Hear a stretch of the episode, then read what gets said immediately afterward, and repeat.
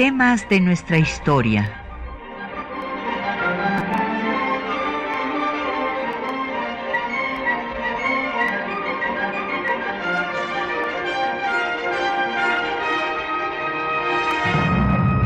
Un espacio que difunde el conocimiento del pasado para comprender nuestro presente.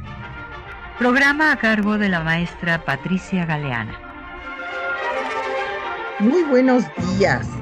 Eh, pues todavía estamos a tiempo de desearle a todo el auditorio un 2024 pleno de salud y de realizaciones. Este año cumplimos 30 años de la emisión de temas de nuestra historia y este primer programa en vivo lo vamos a dedicar a Felipe Carrillo Puerto con motivo del centenario de su asesinato.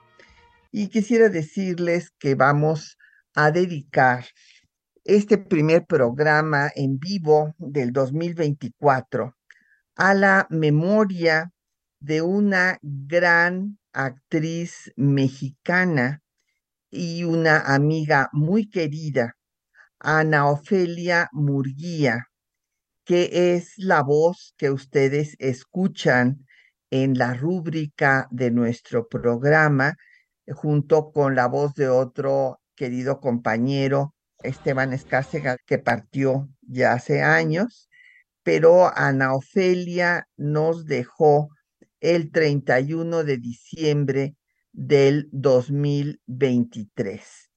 Y bueno, pues ella grabó esta cápsula hace 30 años cuando iniciamos la emisión de temas de nuestra historia y pues falleció a la edad de 90 años después de una brillante carrera que le mereció eh, pues varios arieles y reconocimiento de todo pues el mundo cultural de nuestro país.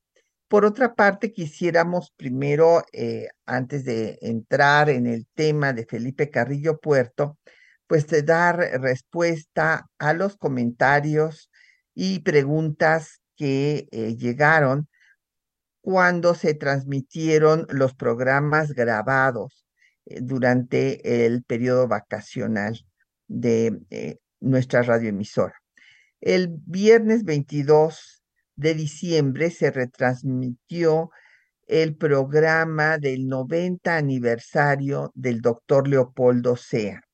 En este programa llegaron diversas llamadas. Don Jorge Morán Guzmán nos pregunta que en eh, síntesis, ¿cuál es la mayor aportación del doctor Leopoldo Sea? Y yo quisiera decirle, don Jorge, que fue estudiar y dar a conocer el pensamiento latinoamericano, porque pues en Europa se decía que aquí en América Latina no se hacía filosofía y justamente a demostrar lo contrario es a lo que dedicó su vida el doctor Leopoldo Sea, llamado con justicia el filósofo de América. Nuestros saludos para don Agustín Alcaraz, que es fiel radioescucha del programa, y don Daniel eh, Gómez Lezama, que eh, nos preguntaba cuál fue la unidad que encontró el doctor Leopoldo Sea entre los latinoamericanos. Y bueno, pues usted sabe que hay una historia común y desde luego una cultura común eh, que pues inicia con eh, la cultura católica religiosa y todos estos temas del pensamiento filosófico latinoamericano son los que estudia don Leopoldo Sea. También nos llamó don Efren Martínez, que nos pregunta por qué se dedicó el doctor Sea a investigar a Vasconcelos. Pues porque eh, Vasconcelos es un personaje que podemos decir que tiene dos etapas totalmente distintas. Su etapa de, eh, pues, revolucionario en donde se une al gobierno de Álvaro Obregón y hace un magnífico trabajo de alfabetización como secretario de Educación Pública, pero pues él acaba sus días con una gran amargura, escribe una historia de México en donde pues queda muy mal parado el país. Eh, tenía eh, después eh, simpatías por los grupos nazifascistas y cuando habla de la raza cósmica, Vasconcelos lo que está planteando realmente es la desaparición de los indígenas y que haya una mezcla de estas razas para que todos seamos mestizos. Y eh, pues eh, don Leopoldo Sea estudió la parte positiva de esta visión para que no hubiera diferencias étnicas, raciales, ni entre los mexicanos, ni entre ningún pueblo del mundo. El último trabajo por el que también nos pregunta don Efrén, que hizo don Leopoldo, fue la colección Latinoamérica en la globalización y el tercer milenio, publicado también por el IPGH, el Fondo de Cultura Económica y nuestra universidad.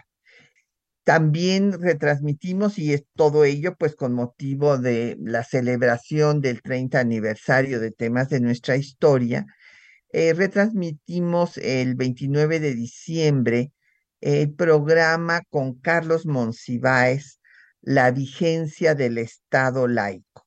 Y don Agustín de Alcaraz obviamente nos mandó saludos ese día. A Citla Leiva le dio mucho gusto volver a escuchar pues a este gran eh, personaje de la cultura nacional, así como el doctor Leopoldo Sea, filósofo de América, Carlos Monsiváis, el cronista de eh, México, de la Ciudad de México en particular, un personaje de la cultura mexicana, y eh, pues también doña Viviana Cruz, pues llamó para mandar saludos.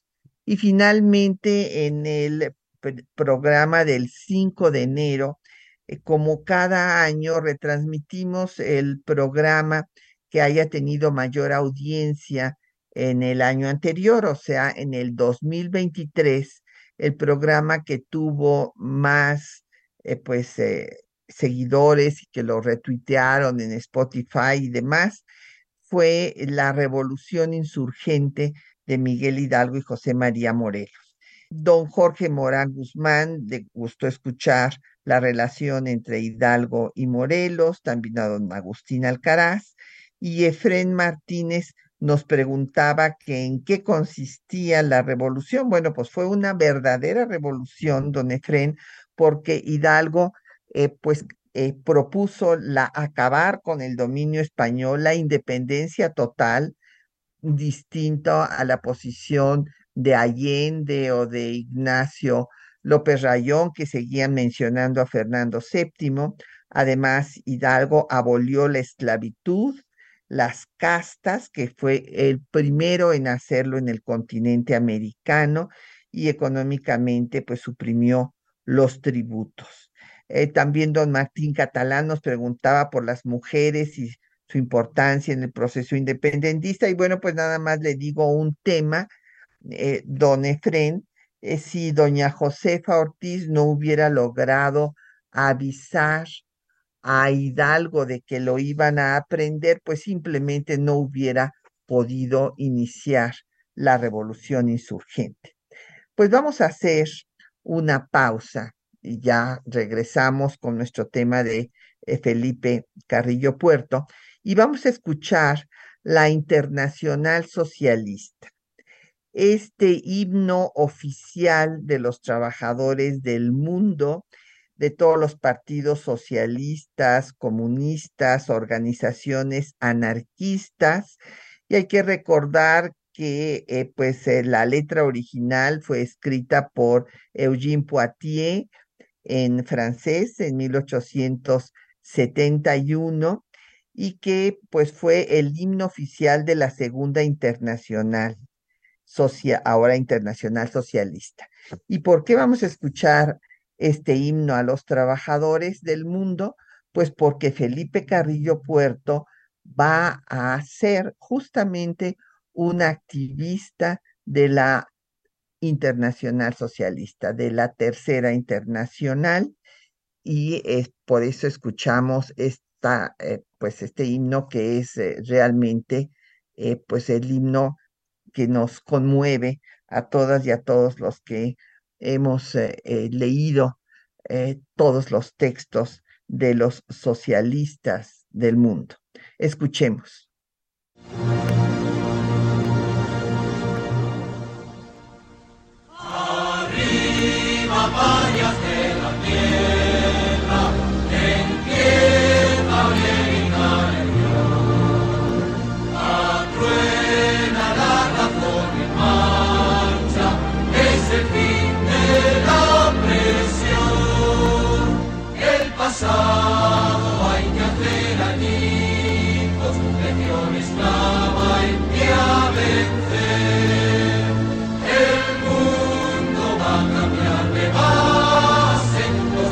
Hallelujah.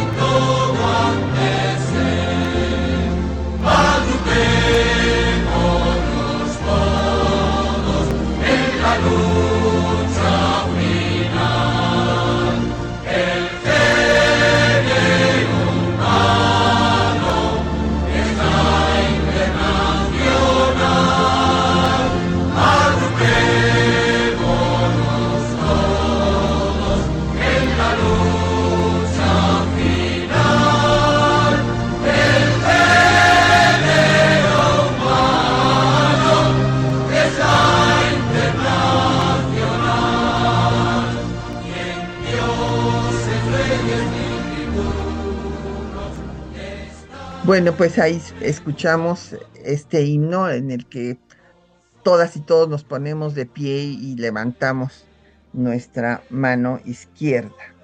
Han llegado varias eh, llamadas de saludos, les agradecemos mucho. Don Jorge Morán nos pregunta, pues, cuál es la situación actual de los mayas. Pues no, este, muy buena, don Jorge, ya veremos, pero si alguien hizo un trabajo excelente para mejorar su situación fue sin duda Felipe Carrillo Puerto, como veremos más adelante. Don Efren Martínez quiere saber su trayectoria. Bueno, eh, ya decía yo que es un revolucionario socialista, eh, lector eh, de Propotkin, de Bakunin, de Marx, que estuvo en contacto con los miembros de la Tercera Internacional. Es más, a, sus actos vino el, eh, que era el, eh, dirigente de eh, los socialistas en Estados Unidos y a su toma de posesión como gobernador vino un representante nada menos que de Lenin, o sea que tuvo una vinculación muy estrecha con el socialismo internacional. Eh, don Agustín Alcaraz y don Sergio Ojeda nos eh, mandan saludos y les deseamos lo mejor para el presente año eh, que estamos iniciando. Y bueno, pues quiero hablar de la trayectoria de este personaje, que pues se cumple un centenario de su asesinato. él fue pues asesinado por de la Huertistas y eh, ejecutado en el Panteón Civil de Mérida. Y esto, pues, eh, eh, fue un hecho trágico para, pues, cortar todo lo que estaba haciendo Felipe Carrillo Puerto para transformar Yucatán y el presidente Álvaro Obregón, que se, es un presidente que se declaró socialista, habló de que el asesinato de Felipe Carrillo Puerto pues había sido una tragedia para el proletariado de todo el mundo y que fue una monstruosidad eh, perpetrada por Adolfo de la Huerta.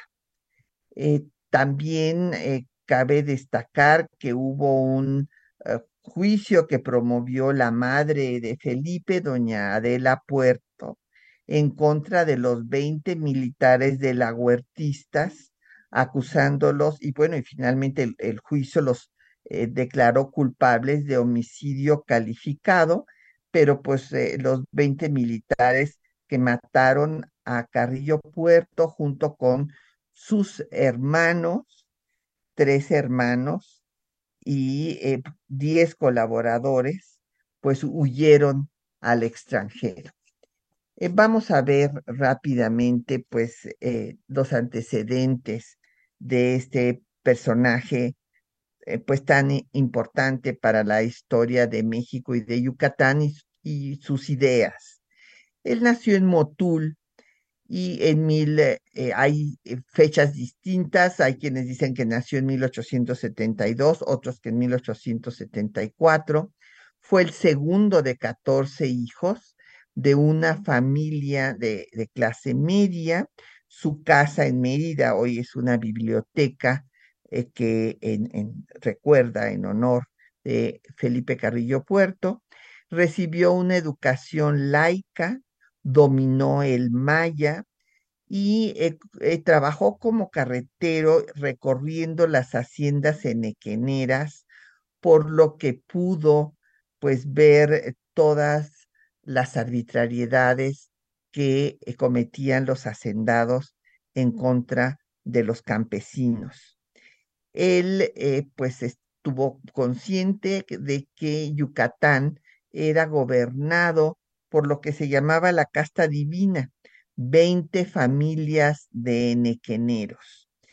Empezó eh, su activismo y desde luego fue encarcelado por eh, insurreccionar a los mayas para que se rebelaran contra los hacendados. Él eh, escribía artículos difundiendo sus ideas en la revista de Mérida en el Heraldo de Motul y eh, ante la represión eh, porfidista todavía por los partidarios de la revolución, salió a Nueva York, en donde estuvo en contacto con maderistas y al regresar a Yucatán eh, tuvo un duelo con Néstor Arjonilla y pues él eh, mató a, Arjonilla, bueno, e, en este duelo, y esto le llevó dos años a prisión, en donde se dedicó a traducir la constitución del 57 al maya. Después eh, se unió a los zapatistas y formó parte de la Comisión Agraria de Cuautla. Eh, tuvo el grado de coronel de caballería. Y eh, más tarde regresa a Yucatán cuando eh, Salvador Alvarado, este eh, general sinaloense, había sido designado por el primer jefe del ejército constitucionalista, Venustiano Carranza, como jefe militar del sureste o sea, le tocaba, pues además de Yucatán, Campeche, Quintana Roo, Chiapas y Tabasco, y fue designado para ir a combatir a Ortiz Argumedo, que eh, se había levantado en contra de los constitucionalistas. Alvarado también tenía ideas socialistas e inició, ya le hemos dedicado programas, los pueden buscar ustedes en Spotify de la obra y tan importante que hizo Salvador Alvarado, él eh, volvió a condenar eh, la esclavitud que seguían pues eh, practicando muchos hacendados, organizó al Partido Socialista Obrero, que es el que se convertirá con Felipe Carrillo Puerto en el Partido Socialista del Sureste y entonces van a tener ya eh, como Partido Socialista del Sureste vínculos con los anarcosindicalistas de la Casa del Obrero Mundial. Eh, eh, Felipe Carrillo Puerto colabora con Alvarado para difundir las ideas de la revolución constitucionalista entre los mayas y también colabora con Alvarado en la Comisión Agraria para repartir tierras eh, y organiza, eh, bueno, esto lo hace Salvador Alvarado, como ustedes recordarán, los congresos feministas, porque Alvarado estaba totalmente convencido de que no podía hacerse la revolución si las mujeres no participaban en la transformación y la creación de un nuevo sistema político, económico y social. En esto también va a haber una gran identificación entre Felipe Carrillo Puerto y Alvarado, porque Felipe Carrillo Puerto, con la colaboración, el activismo de eh, su hermana Elvia Carrillo Puerto, va a crear las ligas de resistencia feministas. Bueno, habrá unas que serán las ligas de resistencia de diferentes trabajadores, obreros, campesinos, y Elvia Carrillo Puerto forma las ligas de resistencia feminista. Alvarado fue eh, postulado para ser gobernador de Yucatán, pero no pudo serlo más que interinamente, no en forma ya de eh, gobernador constitucionalmente electo, porque en la constitución de 17 y en la constitución local de Yucatán se establecía que tenía que haber cinco años de residencia en Yucatán y Alvarado no la tenía. Por eso, pues, se aleja de la política yucateca, pero promueve que Felipe Carrillo Puerto ocupe la presidencia del Partido Socialista, que se va a convertir, como les digo, en Partido Socialista del Sureste. Vamos a hacer una pausa para escuchar textos de los discursos de eh, Felipe Carrillo Puerto, identificado, como vemos, con, eh, pues, no, con todas las causas sociales de los trabajadores, de eh, la población maya. Él organiza un congreso, el primer congreso obrero socialista en Yucatán, y señala la importancia de que haya un desarrollo del campo para que se puedan producir todos eh, los alimentos de primera necesidad que requiere la población, ya que solamente se producía en Equén y se importaba los eh, productos que se necesitaban para comer. Y también, eh, pues, da un discurso muy radical, se une a la Confederación Regional obrera a la CROM después de Luis Morones y eh, va a ser, como ya eh, dijimos, diputado local, diputado federal y electo gobernador de Yucatán, pronunciará el primer discurso en maya, en donde él señala que sin los trabajadores de la tierra no puede haber nada y que por lo tanto los trabajadores de la tierra tienen que recibir el fruto de su trabajo. Y eh, pues que se eh, ponga en práctica el lema tierra y libertad, que es el lema magonista. Recordemos que el lema zapatista es tierra, libertad, justicia y ley, porque a veces se confunde los lemas que tuvieron los magonistas y los zapatistas. En 1923, poco antes de ser asesinado, él declara que Yucatán es maya y que eh, pues eh, los mayas son como árboles, como siervos de la gleba, que eh, son parte de la tierra y por lo tanto de quienes tienen esa tierra que eran los hacendados y eso fue lo que él quiso cambiar. Escuchemos.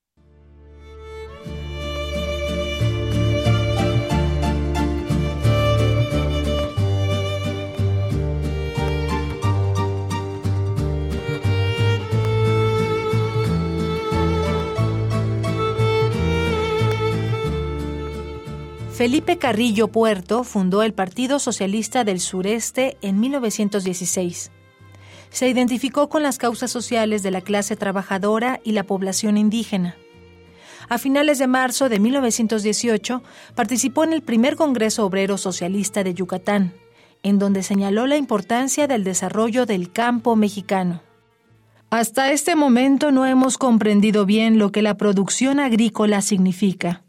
En la vida económica de todos los pueblos debe procurarse primeramente que los elementos de primera necesidad no sean importados.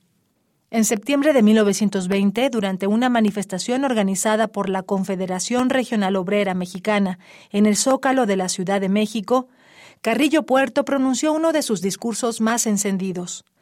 El 1 de febrero de 1922, Felipe Carrillo Puerto tomó posesión como gobernador del estado de Yucatán. Fue el primer gobernador en pronunciar su discurso en lengua maya.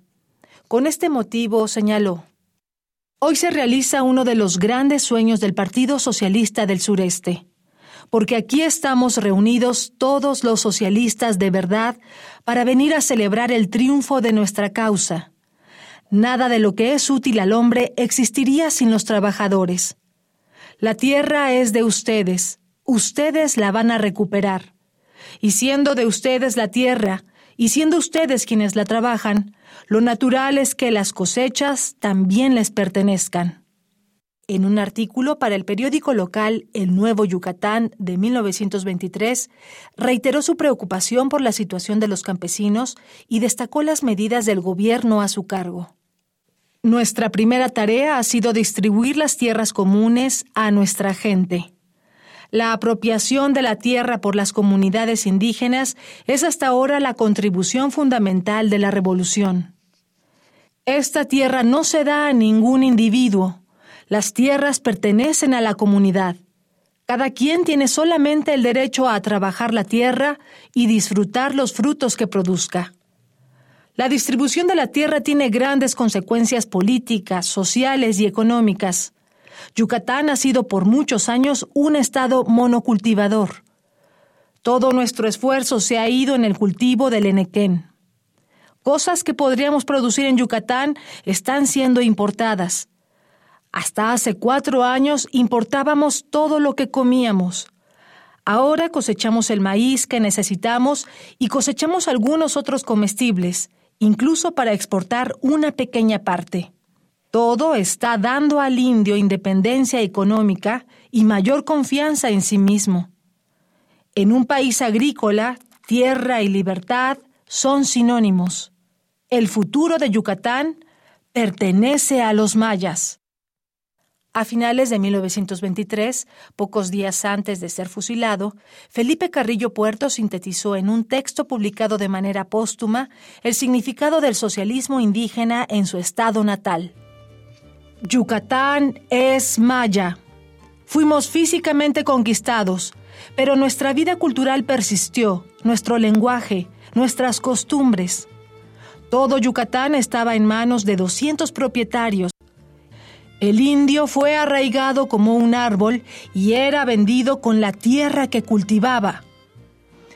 El lugar del indio maya en la comunidad como ciudadano libre, autosuficiente y seguro de sí mismo determinará la medida en que los sacrificios y la amargura de la revolución tendrán que ser justificados.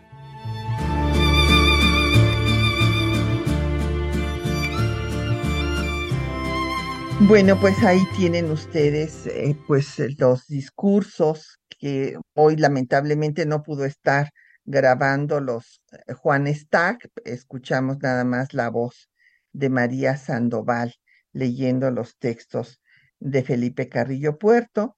Nos han eh, llegado varias llamadas, don José Antonio Salas, muchos saludos, Patricia López, que en donde se puede leer sobre Elvia Carrillo Puerto y las otras dos diputadas, y porque en efecto recordarán que él consideró que no estaba prohibido por la Constitución que las mujeres tuvieran participación política y si bien no hizo una modificación en la constitución local, eh, sí permitió, no, eh, no solo permitió, impulsó eh, para que las mujeres participaran. Hubo la primera regidora de Mérida, que fue Rosa Torre, y tres diputadas, entre ellas Elvia Carrillo Puerto, Raquel Cicero y Beatriz Peniche.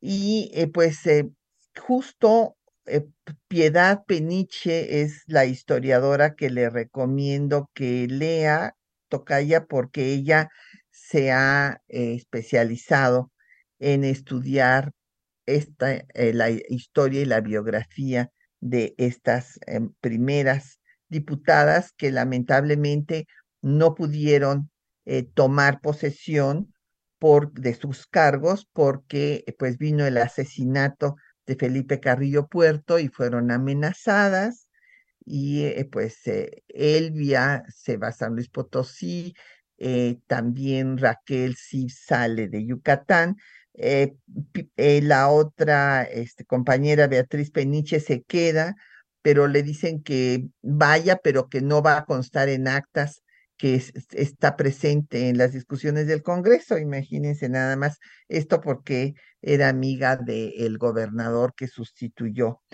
a Carrillo Puerto.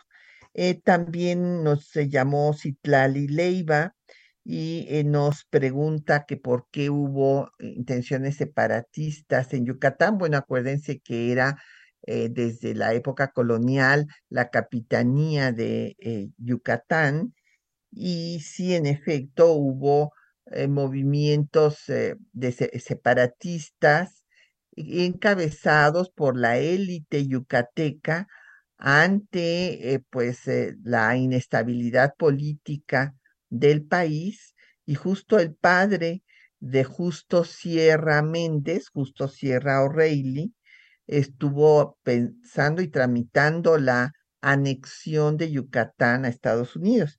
Pero después de este intento que eh, se da cuando fue la guerra de eh, eh, conquista territorial que Estados Unidos infligió a México, ya no se acabaron estos movimientos zapatistas y desde luego con Felipe Carrillo Puerto fue todo lo contrario. Juan Salazar también nos habló y pues nos manda un Goya por los 30 años de temas de nuestra historia, pues muchísimas gracias, don Juan. Entonces vamos a continuar, pues con la actividad de Carrillo Puerto, ya había yo dicho que va a tener la presidencia del Partido Socialista del Sureste, que va a ser diputado local, que organiza el Congreso Obrero, en donde viene el representante, el líder del Partido Socialista en Estados Unidos, que es Robert Haberman, y se adopta el programa de la Tercera Internacional Socialista. Él va a tener primero el cargo de gobernador interino y en este periodo ya empieza a hacer una serie de acciones importantes, un código de trabajo, pero luego viene una persecución de los socialistas y Felipe se exila en Nueva Orleans. Eh, ya cuando regresa, se va a distanciar del zapatismo y va a hacer alianza con Luis Morones y la CROM y desde luego con el gobierno de Obregón. Y precisamente eso será lo que después eh, le va a costar la vida, porque los de la huertistas le disputan eh, la eh, candidatura a Plutarco Elías Calles, que es a quien apoya a Obregón, y pues él apoya a Obregón y a Calles, y por eso es que lo van a ejecutar en, en el Panteón Civil ahí de, de Mérida. cabe destacar también que organizó la Comisión Reguladora del Comercio eh, que se exige la reglamentación de los artículos 27 y 123. realiza actividades muy radicales, inclusive hay una marcha a Palacio Nacional en la, aquí en la Ciudad de México, en donde él, pues como eh, dirigente del Partido Socialista del Sureste, va a encabezar esta marcha a Palacio Nacional donde se le exige a Adolfo de la Huerta, que Adolfo de la Huerta, para que no vaya a haber confusión, primero estuvo con los sonorenses en contra de Carranza. Y bueno, después de que matan a Carranza, que eh, sube Obregón a la presidencia, cuando viene la sucesión presidencial, eh, de la Huerta quiere ser presidente constitucional porque había sido primero presidente interino tras el asesinato de Carranza y después quería tener él la presidencia constitucional y se la disputó a Calles y a Obregón, pero en esta primera vez que es presidente interino es cuando llega eh, Felipe Carrillo Puerto hasta Palacio Nacional y va a exigir que a De la Huerta que se cumplan las demandas de los trabajadores y van inclusive a subir, a, entrar a Palacio Nacional y a ondear las, eh, la bandera de rojinegra en el balcón presidencial. Después fue diputado federal y se integró Felipe Carrillo Puerto a la Asociación Indianista Yucateca y se organiza el segundo Congreso Obrero y van a asumir pues eh, todas las demandas de los trabajadores del campo y eh, de la ciudad. Eh, ya habíamos visto pues su discurso en maya, ¿verdad? Y eh, pues veremos todas las acciones que realiza en el breve tiempo que duró su gobierno, que fueron nada más 20 meses. Vamos a hacer una pausa para escuchar una canción que el propio Felipe Carrillo Puerto le pidió al poeta eh, yucateco Luis Rosado Vega para una persona que, bueno, pues obviamente tuvo una relación con ella, con una periodista estadounidense, Alma Reed, que era corresponsal del New York Times que fue a Mérida para dar cuenta de eh, las obras de restauración que Felipe Carrillo Puerto inició de las grandes eh, pues, ruinas arqueológicas mayas. Y eh, pues hubo esta relación y Felipe Carrillo Puerto le pidió a Luis Rosado Vega que hiciera un poema que fue musicalizado por un compositor yucateco, Ricardo Palmerín, y que eh, lleva por título Peregrina. Vamos a escucharla interpretada por Jorge Negrete y el trío Calaveras.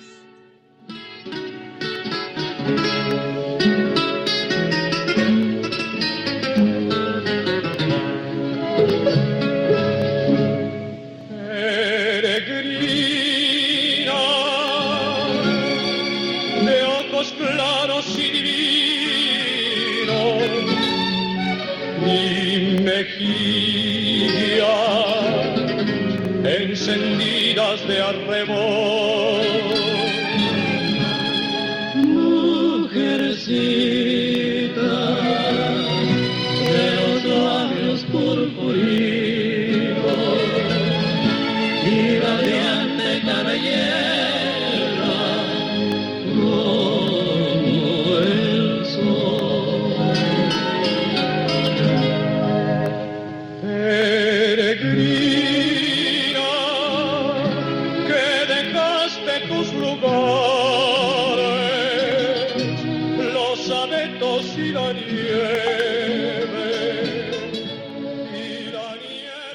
Bueno, pues ahí tienen ustedes esta bellísima canción que seguramente todas y todos conocen.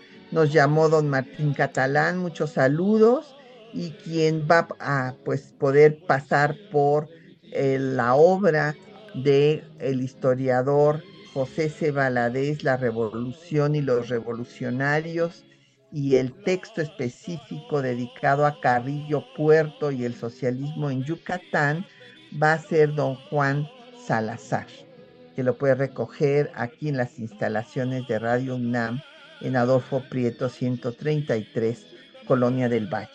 Bueno, es inmensa la obra de Felipe Carrillo Puerto en estos 20 meses.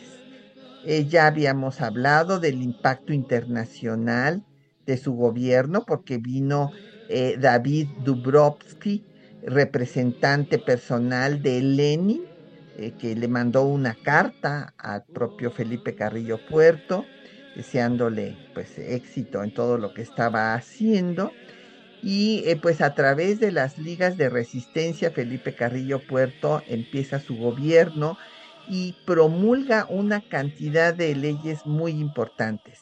La primera es la revocación de mandato para los funcionarios de elección popular. Hace un reparto de tierras impresionante él reparte la cuarta parte del total de las tierras que se repartieron en el gobierno de Álvaro Obregón. Funda la Comisión Local Agraria, eh, va a este, enseñar nuevas técnicas, que den nuevas técnicas agrícolas. También va a dar la ley de incautación para las haciendas abandonadas que ellas imaginarán que los hacendados pues eran sus enemigos, la casta divina pues eh, estaba verdaderamente indignada y en pie de guerra en contra de Felipe Carrillo Puerto, le llamó la ley del despojo, no obstante que había una previa indemnización para entregar estas tierras abandonadas a los trabajadores, también estableció la ley de incautación para entregar a los trabajadores el 25% de los ingresos de la Comisión Exportadora del Enequén para fomentar cooperativas. Eh, impulsó que hubiera eh, pues eh, ligas medianas y pequeñas de productores del enequén y bueno pues todo esto pues hacía que los enequeneros, los grandes hacendados pues fueran sus enemigos. Abrió bancos eh, refaccionarios para obreros, eh, bancos agrícolas, hizo caminos, inició, como había yo dicho, la eh, restauración de los centros arqueológicos mayas, fijó el salario mínimo, hizo varias leyes de prevención social, y del Trabajo, tradujo también la constitución del 17 al maya. En prisión había traducido la de el 57 y también lo hizo con la del 17. Inició una serie de actos, bautizos socialistas, les llamaba, y bodas comunitarias y eh, estableció la ley del divorcio por la cual eh, las personas podían divorciarse sin avisarle al ex esposo o ex esposa. Y una cosa muy importante, estableció educación racionalista, basada en la libertad, en el socialismo, en la identidad de clase en contra del capital.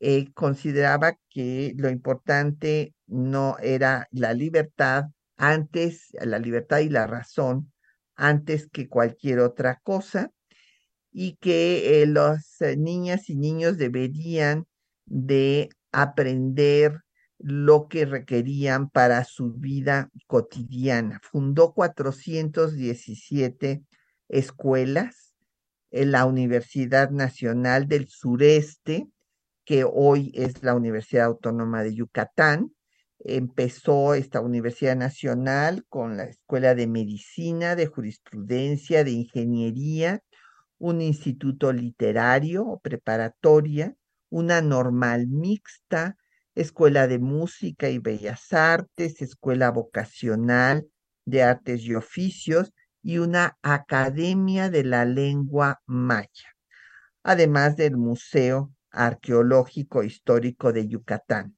También tenía una radiodifusora que se llamaba La Voz del Gran Partido Socialista, donde difundía sus obras y la trova yucateca.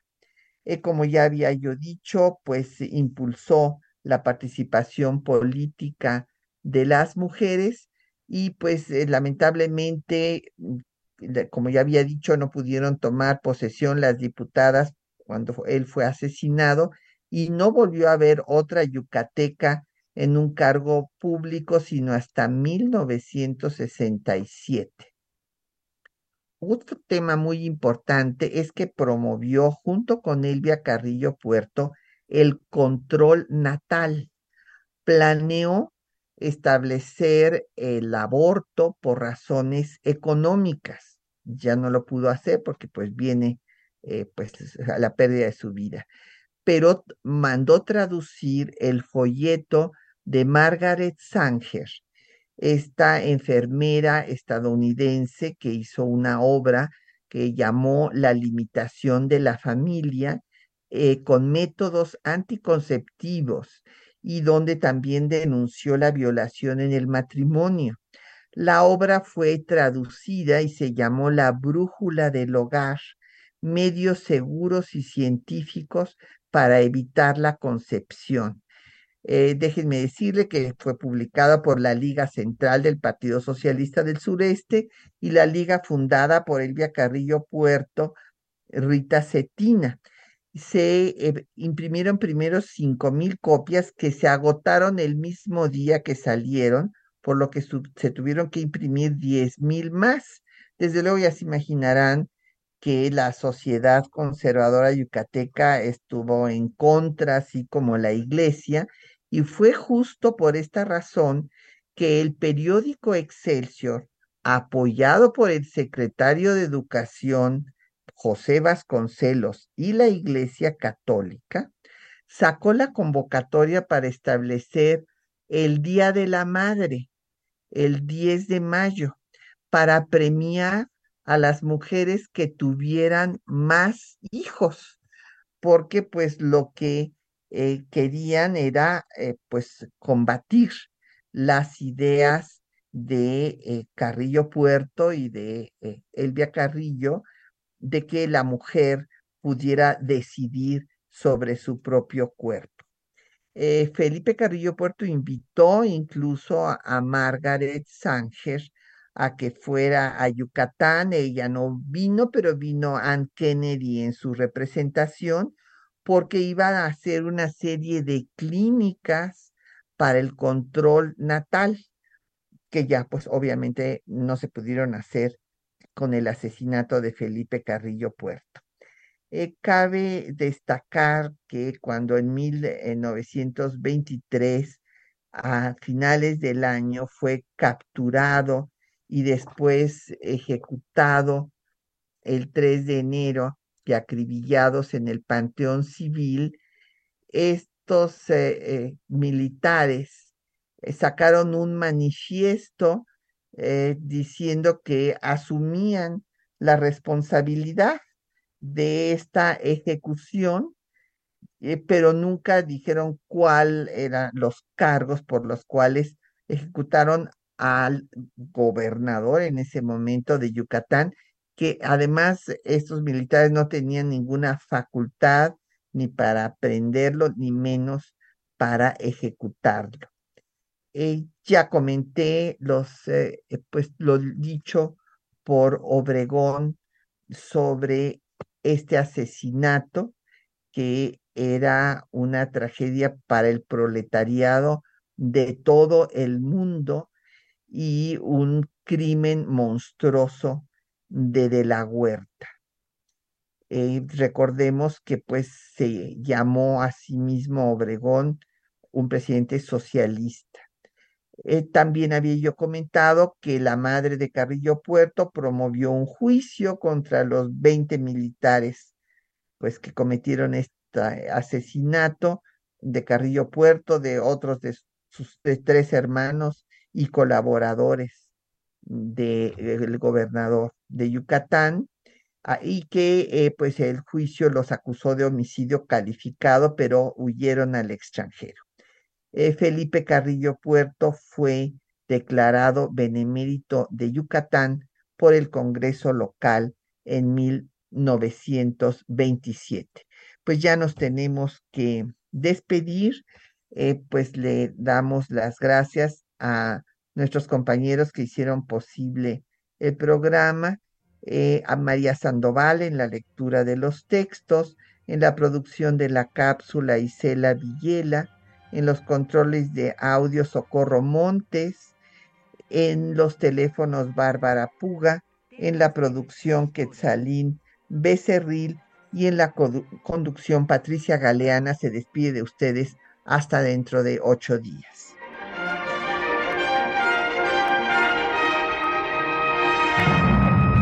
Un espacio que difunde el conocimiento del pasado para comprender nuestro presente. Programa a cargo de la maestra Patricia Galeana.